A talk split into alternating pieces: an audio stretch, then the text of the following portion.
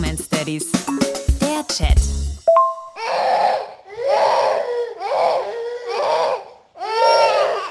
Keule, ist das bei euch auch so, dass es hier kurz vorm, vorm Futtergeben morgens quasi sich anhört wie so eine Raubtierfütterung?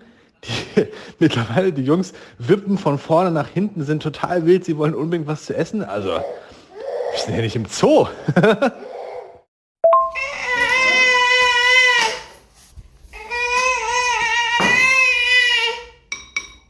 Komplett. Also hier genau das gleiche. Das sind nicht mehr die kleinen süßen Vogelbabys, die das Mäulchen aufmachen und sagen, Mama, wenn du ein bisschen was von dem Regenwurm hast, dann würde ich was nehmen. Aber wenn mein Bruder oder meine Schwester zuerst dran sind, auch okay. Das ist einfach mittlerweile Eskalation. Aber ehrlich gesagt, kann ich es auch verstehen. Also richtig brutal Hunger zu haben, das schon auf Tisch stehen zu sehen, da könnte ich auch jedes Mal ausrasten und die Welt zusammenschreien. Ich frage mich ehrlich gesagt, wann es als Erwachsener angefangen hat, sich das abzutrainieren, zu desozialisieren oder wie man das nennt, dass man eben nicht mehr äh, durch die Gegend brüllt, wenn man einfach Hunger hat.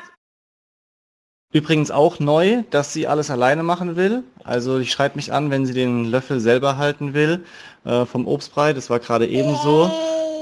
Ja, jetzt bist du zufrieden, ne? Alles klar. Und die Pizza habe ich gestern neben ihr gegessen, als sie von meiner Frau den Brei bekommen hat.